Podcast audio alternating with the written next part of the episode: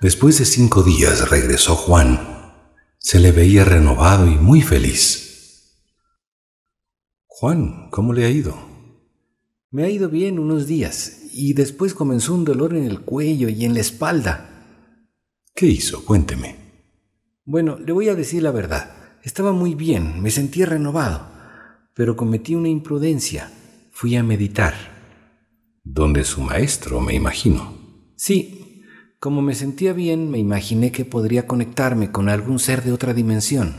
¿Lo logró o no? Estuve a punto, pero me empezó a doler la cabeza y suspendí la meditación. Me asusté mucho. No le voy a juzgar. Estuvo bien lo que hizo. Quiso comprobar si era cierto lo que yo le dije. Tiene razón. Lo quería comprobar, pero me salió el tiro por la culata, me volví a bloquear. Sí, eso es lo que le pasó. La invocación a seres es muy peligrosa. Mucha gente en el mundo ha tenido muchos problemas mentales por realizar rituales espirituales. Por mucha razón, son recluidos en centros de rehabilitación mental. Pocos son los que se recuperan. ¿Tan fuerte es la consecuencia por las invocaciones? Por supuesto. El cuerpo se desgasta bastante. Las personas se deterioran mental y espiritualmente. Por más experiencia que tengan, es igual. ¿Cómo es físicamente su maestro? ¿Me puede decir? Es delgado, huesudo, medio calvo. ¿Tiene un rostro cansado o me equivoco? La verdad sí se le ve cansado. El otro día le vi peor que nunca. Es porque usted estaba mucho más limpio que nunca. Estaba despejado mental y físicamente. Eso hace que podamos ver la fisonomía real de las demás personas, aunque usted no lo crea. Sí le creo, a mi novia le vi más guapa. Eso se me hizo raro. Como le dije, más despejados podemos ver los detalles que antes no veíamos. Eso pudo ser. Le vi mucho más guapa de lo que es. ¿Cómo está con su novia emocionalmente? Mejor. Ahora me fijo las muchas cosas que ella hace tiene razón con lo que me dijo. Son superiores a nosotros. Pero podemos aprender de ellas, a ser más sensibles, más sentimentales, más detallistas. Sí habrá cómo hacer eso. Por supuesto que sí. Todo se aprende. Ellas aprendieron de su madre, nosotros de nuestro padre. Podemos invertir el aprendizaje. Ahora aprendamos de las mujeres. Ellas que aprendan de nosotros a ser más unifocales, tener mejor concentración en los objetivos presentes, no futuros. Yo puedo aprender de mi novia y ella que aprenda de mí. ¿Puede ser así? ¿Me entendió lo que le quise decir? Los dos son maestros y a la vez son alumnos. No se vean como rivales, no es una competencia, porque están aprendiendo. Ustedes tienen la misma jerarquía en la evolución. Eso tiene que tener muy en claro. Sí, somos seres complementarios, ya me di cuenta de eso. Conversen como buenos amigos de los detalles de cada uno, como piensan realmente, sin guardarse nada para que el aprendizaje sea completo. Sí somos buenos amigos, sí puedo conversar. Si no fueran buenos amigos, le tocaría conversar con ella para que funcione el ejercicio. ¿Cómo sería la conversación? Sin egoísmos, sin falsedades, para que se abra al aprendizaje. Ok, ¿qué más? Pueden escribir cartas cada uno de ustedes. Después, pueden intercambiar esas cartas. Usted diciendo cómo ve la vida desde su punto de vista de un hombre y su novia que haga lo mismo desde el punto de vista de una mujer. ¿Para qué las cartas? Para que vean el enfoque de la realidad de cada uno. Sí se ve interesante el ejercicio. Segundo, cómo se define como hombre y ella como mujer para conocernos mejor. Para eso es, ¿verdad? Sí, que come que adivina. es la meditación. Tercero, ¿cómo realmente ve usted a una mujer desconocida y ella cómo ve a un hombre desconocido? Es para no herirnos emocionalmente, ¿sería así? Sí, y también para no enojarse el uno con el otro, por lo que puedan decir. Tenemos que ser objetivos en el análisis. Más bien sinceros en el análisis. Ok, le entendí. Cuarto, ¿qué es lo primero que usted ve de una mujer cuando la conoce? Ella que haga lo mismo. ¿Para qué? Se va a dar cuenta que los hombres somos morbosos. También las mujeres lo son. No se preocupe. ¿En serio me dice? Yo, yo pensé que no. Este ejercicio es justamente para eso, para que sepan lo que no saben del otro, para que se identifiquen cómo son, de la A hasta la Z. Para que exista mayor comunicación entre un hombre y una mujer. Es como que le dieran un mapa para que conozca una ciudad desconocida. Esas cartas serían una guía para conocernos. Exactamente. Mejor dicho, sería un manual. Ok. Y quinto, ¿cómo le gustaría a usted tener sexo con una mujer desconocida y ella con un hombre desconocido? ¿Qué le parece? Me parece muy fuerte. ¿Qué va a pensar ella de mí? Que soy un degenerado. Supóngase que ella sea la degenerada. Capaz que somos par de degenerados y no lo sabíamos. Para eso es el ejercicio. Ok, lo voy a hacer. Ojalá ella quiera. A su novia le va a encantar el ejercicio, se lo aseguro. ¿Por qué? Porque las mujeres son curiosas. Quieren saber muchísimo de su pareja. Tiene razón. Ella me pasa preguntando cómo fue mi niñez y yo le contesto siempre que no me acuerdo cuando tienes un mes de nacido. le cuento que yo tampoco me acuerdo. pero igual la amo mucho a mi novia. Me alegro por usted. Aproveche lo que siente. Ya vivo mi presente. Eso es bueno para ella y para mí. ¿Qué ha pensado hacer con sus meditaciones? Que causan dolor de cabeza y cuerpo. No sé todavía. ¿Le cuesta decidir? La verdad sí. Hagamos una cosa. Le atiendo en la sanación y después conversamos. ¿Le parece? Ok, comencemos. 40 minutos después. ¿Cómo se siente, Juan? Es algo sorprendente, ya no me duele nada. ¿En qué estado prefiere estar? Dígame.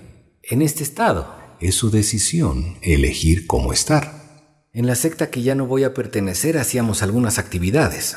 ¿Cómo cuáles? Teníamos algunos juegos espirituales para invocar espíritus. Era para satisfacer los gustos de los miembros, para que vean que es una secta espiritual completa.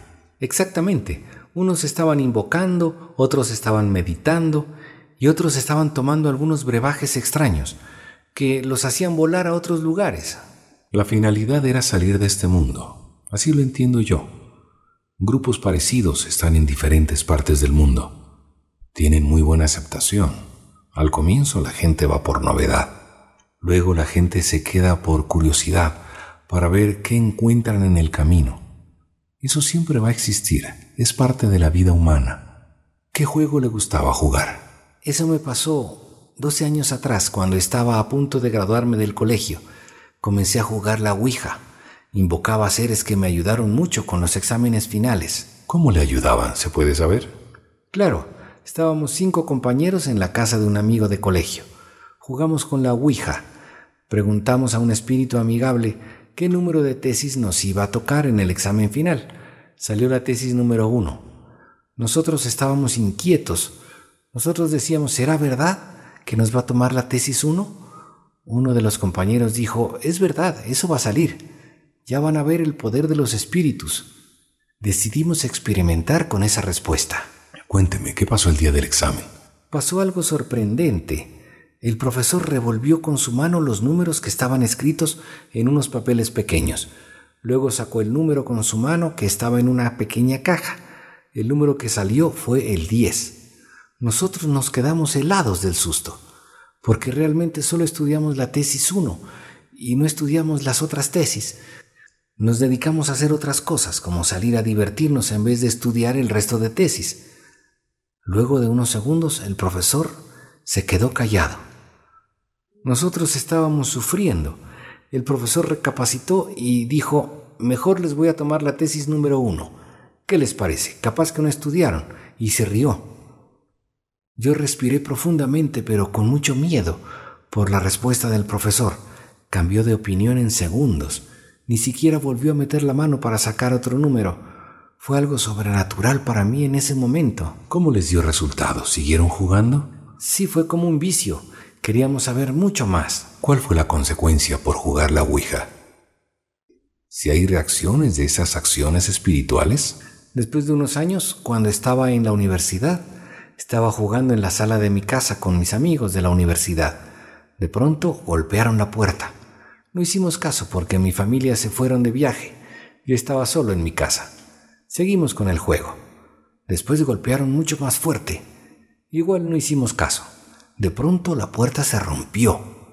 La puerta se abrió como que un auto se habría chocado con la puerta. La puerta estalló de un lado. Nos pegamos un susto porque no entró nadie en la sala. Esperamos en silencio un rato, esperamos 30 minutos, no volvió a pasar nada más. No sé qué pasó. Hay jerarquías en el mundo de las sombras. ¿A quién invocaron? Nos atrevimos a invocar a un ser muy poderoso, de otra dimensión. ¿Luego qué pasó? Mis amigos se fueron de mi casa. Yo me quedé solo, con mucho miedo por el acontecimiento negativo que pasó. Sinceramente no pude dormir. Me quedé viendo películas toda la noche.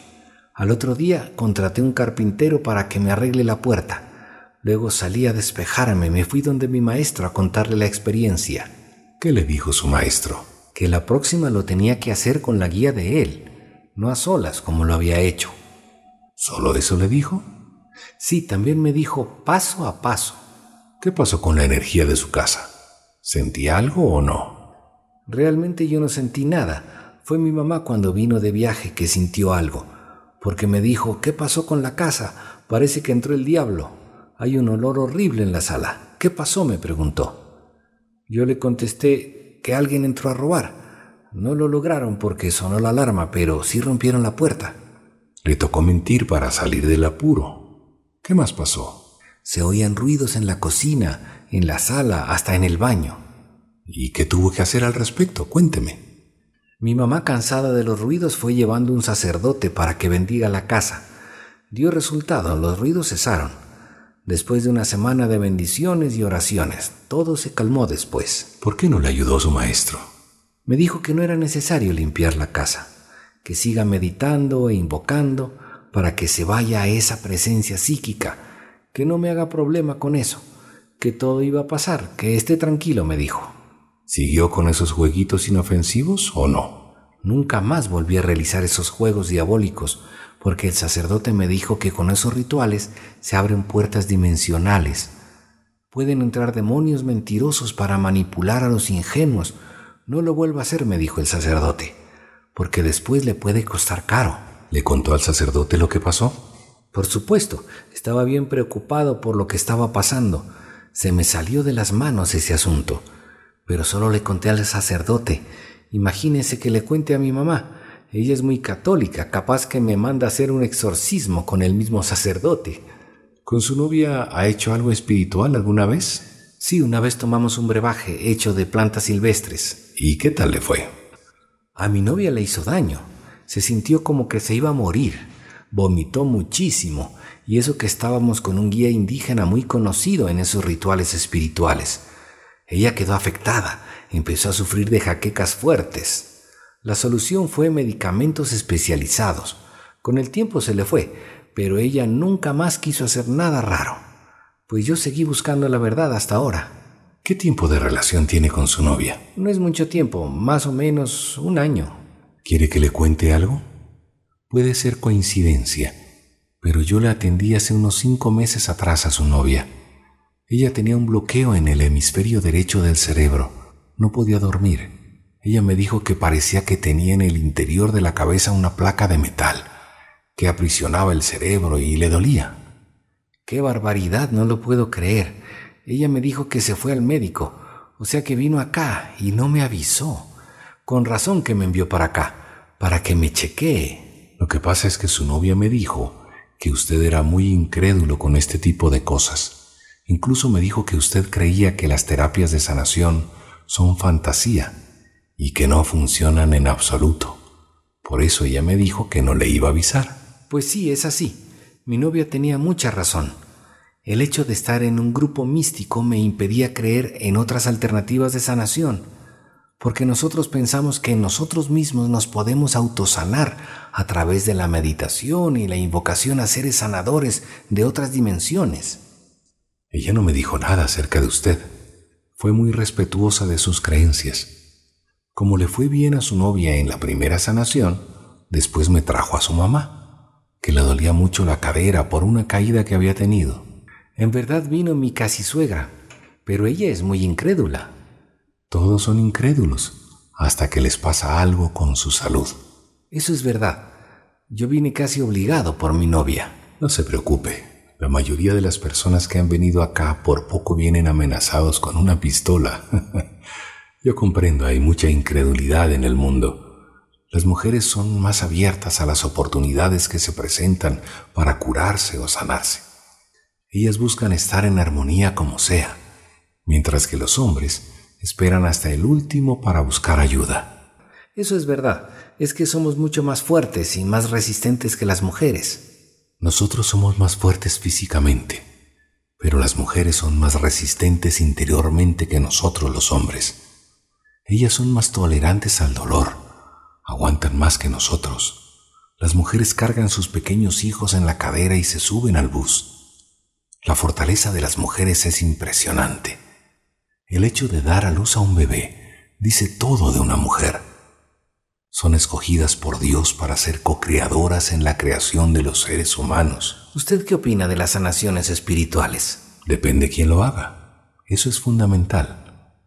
¿Me pregunta por qué su maestro también hace ese tipo de sanaciones? Sí, las hace, por eso le preguntaba. ¿Cómo sana su maestro? ¿Se puede saber? Él invoca espíritus sanadores para que trabajen con él. Él impone las manos en la frente de una persona. Ellos caen automáticamente al suelo. Pero hay personas tras él para que no se golpeen el suelo, porque caen en trance. Luego la gente se despierta asombrada por el acontecimiento. ¿Y qué más hace? ¿Por si acaso habla en lenguas antiguas? Sí, él se concentra antes de comenzar y luego empieza a hablar en una lengua muy rara que no se comprende para nada. Pero él nos ha dicho que para hacer eso se necesita muchos años de entrenamiento espiritual. ¿Cuánta gente ha sido sanada? ¿Sabe usted el dato? Algunos dijeron que se sanaron de dolores espirituales, dolor de huesos, de algunas enfermedades físicas. ¿Cómo sabe si se sanaron? Ellos lo dicen después de la sanación, al frente de toda la gente que está en la sanación espiritual. Entonces sería solo un testimonio después de la sanación espiritual. Pero la gente dice que en verdad se han sanado. Me imagino que los mismos están nuevamente en las sanaciones, esperando sanarse otra vez. Así saldría. Cada momento pasan para ser sanados. ¿No le parece muy raro? Dígame usted cuántas veces pasó al frente para una sanación. Unas dos veces o tres, no me acuerdo. ¿Por qué pasó? ¿Se puede saber? Porque teníamos que pasar obligado para recibir la unción espiritual. ¿Y la segunda vez por qué fue? Para sanarme el dolor de cabeza. ¿Y qué tal le fue con la sanación? No me fue bien. Cuando caí al suelo, en ese momento me relajé pero cuando me levanté seguía con el dolor de cabeza. Y cuando pasó al frente de todos, ¿qué dijo? Que me había sanado de mis dolencias. La gente aplaudió. ¿Lo dijo para decir que fue ungido por ese espíritu sanador o me equivoco? No se equivoca. ¿Cómo yo iba a quedar mal? Hubieran dicho que no soy ungido y que no soy sensible como los demás miembros. Ya entiendo. ¿Cuántos miembros son? ¿Se puede saber? Son como 100 en total aquí, y en otros países son muchos más. Sí, ese es un buen número de miembros. Hacen de todo, según veo. Es para tener contentos a todos. Sí, todos son felices, menos yo, porque ya entendí que no es bueno para mi salud física y mental. No les culpo. Todos necesitan del poder para seguir viviendo. Figurar ante los demás también alimenta el alma. Sobresalir en una secta hace que le respeten los demás. Todos quieren ser ungidos por la divinidad. Tampoco les culpo. Pero ¿realmente se sienten bien haciendo lo que están haciendo? ¿Son felices o son infelices? ¿Tienen tranquilidad o no la tienen? ¿En las noches descansan placenteramente o no saben qué es eso? ¿En el lugar que están es el lugar apropiado? ¿O simplemente están rellenando un espacio para pretender ser alguien en la vida. En el sitio donde están, ¿les toman en cuenta o están pasando desapercibidos? ¿Son alguien o no son nadie? Esas son las preguntas que tiene que hacerse en las noches antes de dormir cada persona. Qué chévere reflexión. Me ha hecho pensar en mi vida en este corto tiempo con sus palabras. Me alegro que le haya gustado. No se olvide de su evolución espiritual. Mire, para que me entienda mejor la espiritualidad, en este plano material existen tres tipos de vampiros. El vampiro emocional, el vampiro energético y el vampiro espiritual. El vampiro es el que chupa la sangre, eso sabía yo. Eso es una leyenda urbana. Los verdaderos vampiros pasan desapercibidos en todo el mundo. ¿En dónde están que no les vemos? Están en todo lado. Puede estar en su casa, puede ser su pareja, y están infiltrados en la sociedad. No le entiendo. Yo pensé que estaban en las religiones y sectas esos vampiros. El vampiro actúa solo, no le gusta compartir sus logros. Sinceramente no le entiendo lo que trata de decir. Sea más específico. Ok, voy a ser más específico para que les reconozca. Un vampiro emocional se porta de la siguiente manera. ¿Qué hace? El vampiro emocional se porta muy caballero. Es extrovertido, muy gentil con las mujeres, tipo don Juan. Ah, ya le estoy entendiendo. La mujer, por supuesto, se empieza a encariñar con esa persona, porque le ve muy gentil y detallista. Después, él empieza a manipular sus emociones, haciéndole creer que ella es lo máximo en definitiva, él logra enamorarla con mentiras. Ella cayó en las redes del mentiroso. Poco a poco, él saca su verdadero carácter negativo y le empieza a controlar sus emociones. Ella, porque está enamorada, accede a muchas acciones que no le gustan. Ella ya no se ríe en público, se volvió más seria con la familia de ella. Todos ven el cambio negativo, pero menos ella. Después de un corto tiempo, ella se va convirtiendo en él, con su mismo comportamiento y pensamientos. Ella ya no es la misma, porque el vampiro le ha chupado sus emociones sin darse cuenta. Entonces hay millones de vampiros emocionales. ¿Y el vampiro energético cómo se lo puede identificar? Es parecido al vampiro emocional, con la diferencia que a él le gusta estar mucho tiempo con la pareja. Él busca estar aunque sea hablando por teléfono largo tiempo. A él no le importa gastar mucho dinero en llamadas telefónicas. El asunto es desgastar a la otra persona, absorbiendo su energía. Las palabras que él usa son, es que me gusta estar contigo, tú me das paz, eres maravillosa cuando estamos juntos, tienes algo especial que me fascina, pareces una diosa, no puedo estar sin ti, eres mi alma gemela. Yo conozco algunos que son así con las mujeres. ¿Y el vampiro espiritual? Para mí esos son los más peligrosos, porque te sacan de tu creencia acerca de Dios. Ellos pueden ser ateos, muy religiosos, fanáticos, pero con mucho carisma. Te envuelven rápidamente haciéndote creer que eres un ser muy especial, pero que necesitas una guía espiritual. En definitiva, te hacen creer en lo que ellos creen y te llevan a ritos espirituales retiros en la naturaleza, retiros con otros grupos parecidos en sus creencias. Al fin del camino, ya no crees en nada que sea Dios. Gracias por la explicación. ¿Con cuál de los vampiros se identifica? ¿Se puede saber? ¿Le puedo contestar en la próxima sesión? Usted dijo dos sesiones, pero ¿podemos realizar otra? Para que sean tres. Está bien, puedo esperar. Me parece en 15 días porque estoy a full. Me parece muy bien. Hasta pronto, que le vaya bien. Hasta pronto, Juan.